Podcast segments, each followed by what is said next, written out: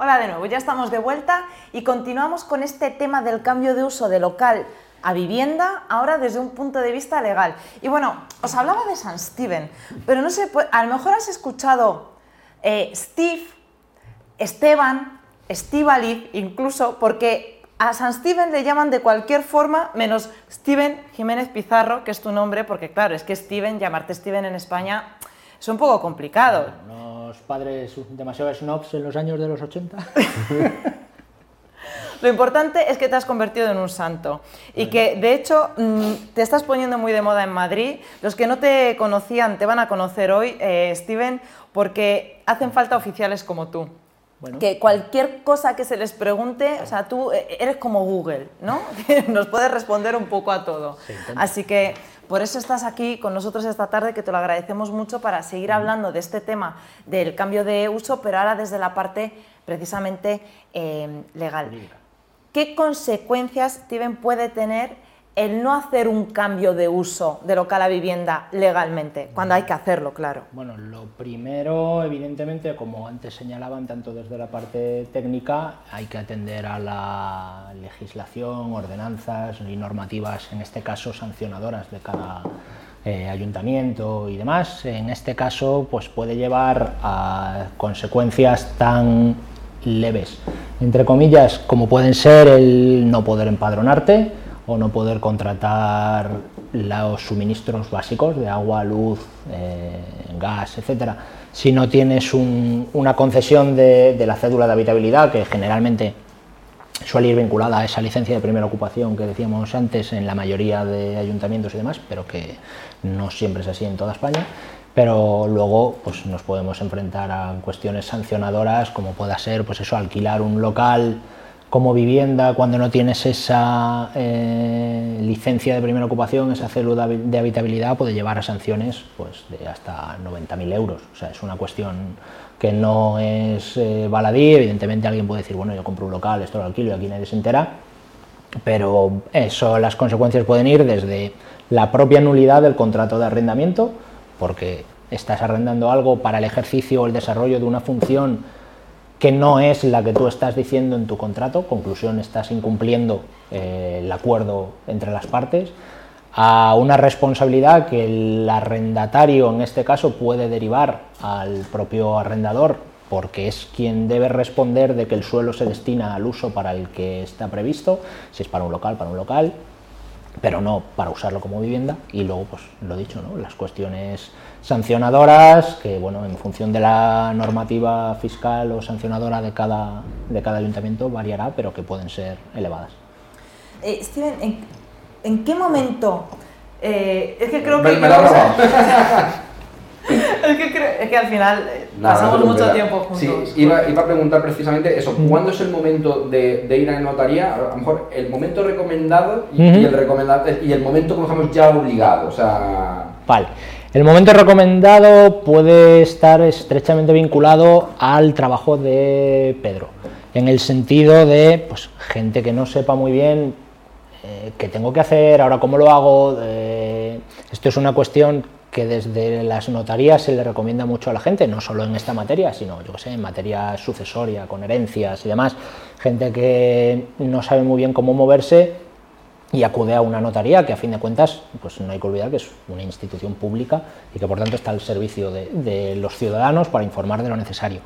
Pueden acudir a la notaría a preguntar precisamente, eh, oiga, yo tengo un local, quiero hacer esto, ¿qué necesito? Y entonces en ese caso nosotros se lo podemos responder, pero derivamos a los profesionales eh, del sector pues para que empiecen a realizar el estudio de viabilidad, los proyectos y demás y consigan estas licencias que estábamos hablando antes.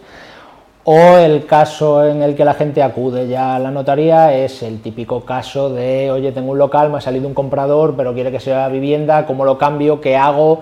Que eso nos ha pasado hace no mucho, en, agosto además, en pleno periodo estival, con todo corriendo, alguien que quería un local, quería comprarlo, pero tenía que cambiarse a vivienda, pero había que ir al registro, había que inscribirlo, porque si no perdían las condiciones del banco, o sea, todo lo que estábamos viendo precisamente hoy está siempre algo vinculado y bueno, hubo que correr para que arquitectos iniciaran proyectos, obras, licencias, declaraciones responsables, meterlo en el registro, eso sacarlo. Entonces, lo recomendable siempre, antes de mover un solo papel, consultar con los profesionales, en este caso el que tenga ya un conocimiento más o menos básico, pues seguramente acuda a un arquitecto que le pida el proyecto, etcétera. Y si no, pues bueno, siempre pues o acudir a abogados y demás que pueden informar, pero en ese caso, como decimos siempre, un abogado por acudir, se me van a tirar encima ahora los se me van a tirar encima ahora los compañeros, pero bueno, eh, por acudir a un abogado, evidentemente todos habrán podido, habremos podido ir a un abogado, sabemos que por hora te facturan su minuta, además una notaría, como digo, es un servicio público al que tú vas, preguntas y hay mucha gente que viene, ay, te he gastado una hora y que te tengo que pagar. No, no, no tienes que pagar nada, o sea, estamos, estamos para eso. Entonces lo recomendable acudir antes, si se puede, para derivarles a, a los profesionales y si no, pues ya en el momento que apriete la necesidad porque haya que escriturar. En este sentido, el otro día estaba contigo y me estabas enseñando una escritura precisamente de cambio de uso de local a vivienda. Y claro, yo veía tantas partes en esa escritura que digo, una de las preguntas que tenemos que tratar hoy es precisamente qué, con qué documentación tiene que llegar el, solicitante ¿no? de, ese, mm. eh, de, esa escritura. O sea, como eh, ¿Con qué tiene que llegar preparado para no tener que estar buscando las cosas después? ¿no? Eso básicamente desde la, desde la ordenanza de, abril de este, de este, año sobre las licencias y declaraciones responsables del ayuntamiento, hablamos en Madrid, eh, básicamente los requisitos o documentación que hay que presentar pues es esa declaración responsable de actuaciones urbanísticas con las que bueno, se presenta el proyecto de obras y demás, se lleva todo al ayuntamiento, una vez que se ha presentado ya con el número registro de entrada en el ayuntamiento, se puede empezar a realizar las obras. Una vez que eso está, el certificado del fin de obra, de que se ha llevado, como comentabais antes, a, eh, cabo las obras conforme al proyecto que se ha presentado al ayuntamiento. Eh, la declaración responsable de esa primera ocupación, en la que ya, pues, se, primera ocupación y, funcionamiento, donde se acredita eh, que mediante, ya digo, una declaración responsable del propio arquitecto presentante, que se cumplen las condiciones de habitabilidad que estábamos diciendo antes, de luminosidad y demás. Eh, el certificado de eficiencia energética actualizado, que eso a mucha gente se le olvida incluso en una propia compraventa, donde no hay ni un cambio de uso, pero es una cuestión esencial y que la gente muchas veces dice, bueno, esto lo dispenso y no pasa nada. ¿no? La ley considera que eso es un derecho del consumidor y por tanto el consumidor no es nadie para dispensar un derecho que le corresponde. En ese caso la ley siempre interviene para protegerle y puede llevar a cabo o puede acarrear sanciones de hasta 3.000 euros que responden las partes solidariamente, es decir, el ayuntamiento puede ir contra cualquiera. Y mm. en este caso, presentar ese certificado porque para cuando vayas a vender si tenías alguno cuando era un local, hoy en día evidentemente las condiciones energéticas y demás no son las mismas. Hacer una mera manifestación, en este caso, de que se conocen las normas estatutarias de la comunidad, por lo que decíamos antes, con lo cual es recomendable eh, informarse de que esos estatutos permiten esa, esa cuestión y nada más, con, eso, con esa documentación hoy en día es algo muy sencillo y luego la certificación catastral, evidentemente, que consta pues, su superficie y que consta que actualmente tiene un destino distinto y sobre todo dos presupuestos o dos precios previos. Uno, que hay que acreditar cuánto es el importe de esas obras, porque en función de esas obras se va a tributar a posteriori y sobre todo cuál es el importe que va a tener ahora ese local como vivienda, porque ese se debe de acercar lo más posible al precio de la venta para evitar luego problemas en incrementos en renta y demás. Si hay un momento de subir el precio de esa vivienda es ahora, en ese cambio de, vivienda. Entonces esas son las cuestiones que a nivel notarial nosotros solicitamos a, a la gente, la declaración es responsable de primera ocupación y de actuaciones urbanísticas, el fin de obra, el pago de las tasas, que muchas veces no lo mandan, es una cuestión, digamos, eh, importante, pero para la obtención o la presentación de esas declaraciones responsables, es decir, las has tenido que pagar para poder obtenerlas, conclusión, se presupone que eso ya se ha hecho y no se hace constar en notaría, pero sí, oiga, me tiene que decir cuánto han costado sus obras, porque por ahí van a pagar por el AJD, al 0,75 el, impuesto de actos jurídicos documentados, que en este caso es la escritura del cambio de uso, y sobre todo qué valor le vamos a poner ahora a la vivienda no me diga 80 si luego la va a vender por 200 porque va a tener usted un problema. Claro. A, raíz de eso, ves que por ejemplo a mí se me ha dado el caso de alguna vez de, notaría llamarme para, para, cotejar algún, algún valor de alguna modificación, ahora mismo no recuerdo bien, no sé si era una división horizontal, de, de, una, de un exceso de cabida, de una legalización. Eh, ahí al final, es, ese asesoramiento con, con, un técnico es un valor que dan, hay una tabla, no sé. De, No, este caso, este caso es un valor más eh, de mercado. Claro. Claro, porque aquí lo que va a primar, digamos, luego en renta es si tú ahora, hoy, tienes un local y lo has valorado en 100.000, porque lo has querido valorar así para liberarte de impuestos o lo que sea, si el día de mañana lo vas a querer vender por el valor real de mercado, porque ahí no vas a querer perder dinero, Hacienda lo que va a decir es, oye, me hiciste el lío antes, pero me lo vas a pagar ahora. ¿vale? Esa es la cuestión, por ejemplo, que igual pasa con, herencias y demás, de cuánto le, valor le qué valor le ponemos. Siempre hay un mínimo fiscal por el que por debajo de ahí no se puede escriturar, pero por encima puedes poner el valor que quieras.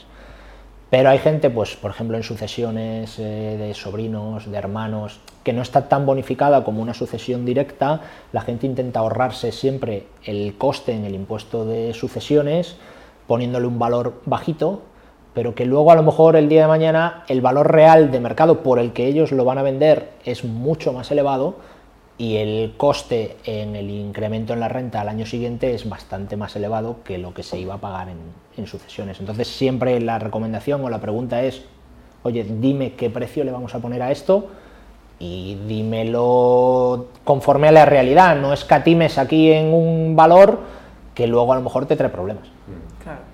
Y volviendo un poco al tema que estábamos, ya tenemos la parte técnica, tenemos la escritura hecha. Mm, ¿Qué paso nos queda y qué, qué, coste puede, eso, La escritura en notarías pues eh, puede oscilar en función del coste de las obras, que no suelen ser normalmente unas obras, obras mayores, digamos, que requieran de un proyecto técnico, demás, que además eso conlleva eh, una serie de requisitos técnicos y legales un poco más arduos.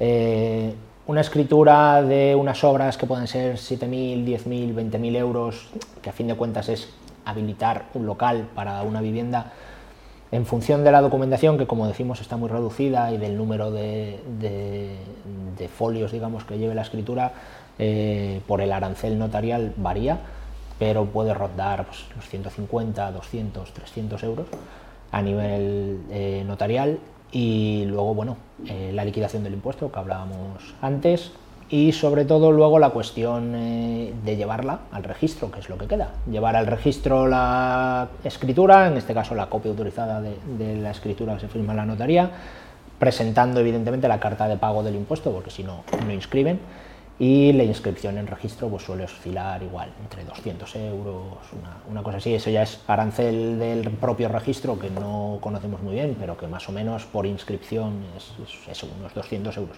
En, en total, entre notaría y registro, que pueda salir 600, 700, una cosa así.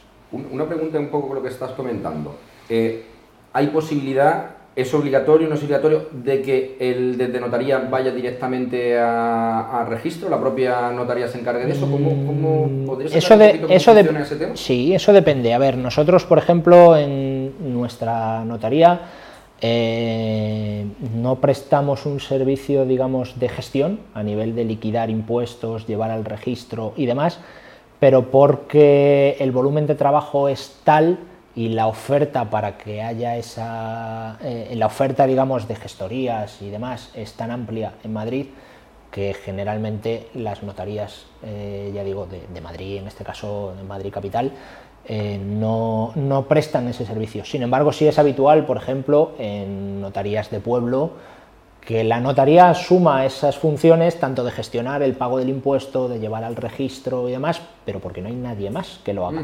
Es decir, si alguien en un pueblo pequeñito va a la notaría, evidentemente esa notaría tiene que prestar un servicio integral que le facilite la liquidación del impuesto porque alguien no sabe hacerlo y por supuesto tampoco sabe gestionarlo con el registro. Entonces es más habitual en notarías de pueblecitos que ese servicio se preste, no tanto en notarías ya grandes donde ya digo, hay algunas que lo hacen, tienen personal dedicado exclusivamente y contratado para, para la gestión, pero bueno, luego pues eh, como ocurre por ejemplo en nuestra notaría, pues siempre hay una gestoría con la que trabajas de manera más habitual, entonces lo primero que le preguntamos al cliente es quién se va a encargar de esto y si el propio cliente sabe, pues no hay ningún problema, se encarga él, nosotros cuando acabemos expedimos la copia autorizada que va a necesitar, su factura y hasta ahí llega la función de, la notaría, a menos que pues por algún error que intentamos no cometer, pero que siempre puede ocurrir, eh, pues tengamos que subsanar esa escritura por algún defecto que haya calificado el registro. Pero si no, pues lo habitual es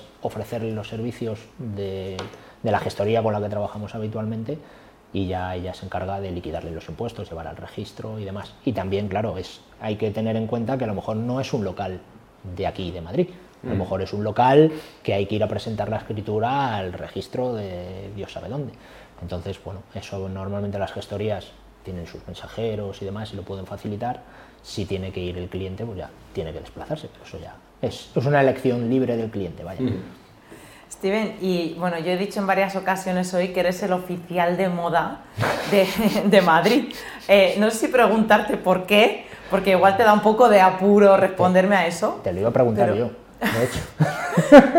yo te puedo responder a esa pregunta, pero a la que me vas a responder tú a mí, si no te importa, ¿eh? que tampoco obligamos aquí a, nadie, es en qué se diferencia la notaría de Patricia Sotillos de otras notarías de Madrid.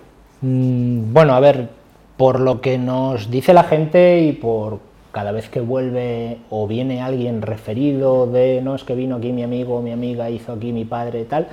A ver, lo que intentamos dar es eh, pues, un trato lo más humano posible o lo más cercano al cliente. Intentamos ponernos en la posición del cliente que viene. Quiero decir, hay gente que lo más normal, si todo va bien, es que alguien vaya a una notaría eh, dos veces en su vida como máximo una para la compra y la hipoteca de su piso y otra, si quiere, hacer un testamento o a la herencia de su padre, su madre. Son trámites lo suficientemente importantes o eh, de, de, suficiente relevancia como para que la gente generalmente venga nerviosa, no sepa, no sabe muy bien de qué le estás hablando, si viene alguien a hacer un testamento y dice, pues quiero desheredar a mi hijo, decir, no, a ver, calma, esto no se puede hacer, esto así, esto no sé cuánto, no, no, pero yo quiero que este se lleve tal y a este le dejo el coche y al otro el piso, no, hombre, no, que son sus dos hijos, no puede por... Tiene que entrar a explicar cuestiones jurídicas y demás, entonces, bueno, lo que intentamos, tanto el equipo, digamos, de, de oficiales como eh, doña Patricia en este caso, pues es explicar a la gente con los ejemplos o de la manera más cotidiana y más eh, normal, más de calle, para que la gente entienda bien qué es lo que está haciendo, qué consecuencias tiene, lo que comentábamos antes de acudir a la notaría, preguntar, oye, ¿qué tengo que hacer? ¿Qué tengo que mover? ¿Qué papeles necesito? ¿Qué me vas a pedir? ¿Esto qué es? ¿Esto qué significa? Me han dicho que, que esto es muy habitual. No, pero es que a mí me ha dicho mi cuñado que haciendo no sé qué, esto me vale. No, bueno, pues lo que dice su cuñado es así o no es así. Entonces, bueno, eso es lo que intentamos y eso es lo que el cliente que suele volver, eh, pues es lo que nos recalca. Pues vine aquí como además a lo mejor parte contraria de un cliente nuestro, como, como bien puedes atestiguar tú, eh, y decir, pues oye, me ha, ha sido encantador en el trato, me ha tratado rápido, me ha tratado bien, pues vuelvo. O no tengo notaría, pues ahora me quedo en esta. Y sobre todo, pues no sé, ayer por ejemplo he sido un caso de, dos, dos, mujeres que vinieron a una compraventa hace un par de semanas, venían un poco rebotadas o, ya con problemas de otra notaría de, de, un pueblo y porque preguntaron y no les atendieron muy deprisa y por lo que me cuentan, bueno, pues se miraron entre las dos y dijeron, oye, esto, esta, es, esta también es notario, esta mujer también es notario y si le preguntamos a ella y entonces, bueno, pues le preguntaron a, doña Patricia y le estuvo contando, se tiró como media hora hablando con ellas, explicándole, diciéndole. Y a la gente también le sorprende, porque es más normal que un oficial te trate con un trato cordial, pero sí es verdad que a la gente la figura del notario siempre le pone un poco de respeto. Y en este caso, bueno, pues.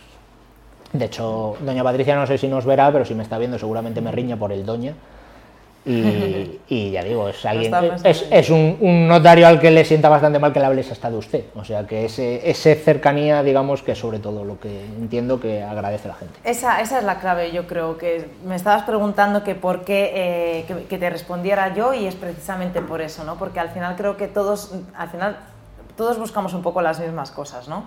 Y llegar a un sitio donde te van a explicar las cosas y las vas a entender, que es importante, mm, sin, sin términos técnicos, sin, eh, creo que es muy importante y sobre todo la tranquilidad que te da, porque te sientes arropado. Entonces, pues eso se agradece muchísimo. Eso es lo que, eso es lo que intentamos. Así que, muchas gracias, San Steven, por haber llegado a Madrid. y a no voy a decir doña para que no se nos enfade si nos está viendo, Patricia, que Patricia va a venir también, ¿eh? Patricia Sotillos. La traeremos, la traeremos, la, convenceremos. Muchas gracias por habernos acompañado. A vosotros por la invitación.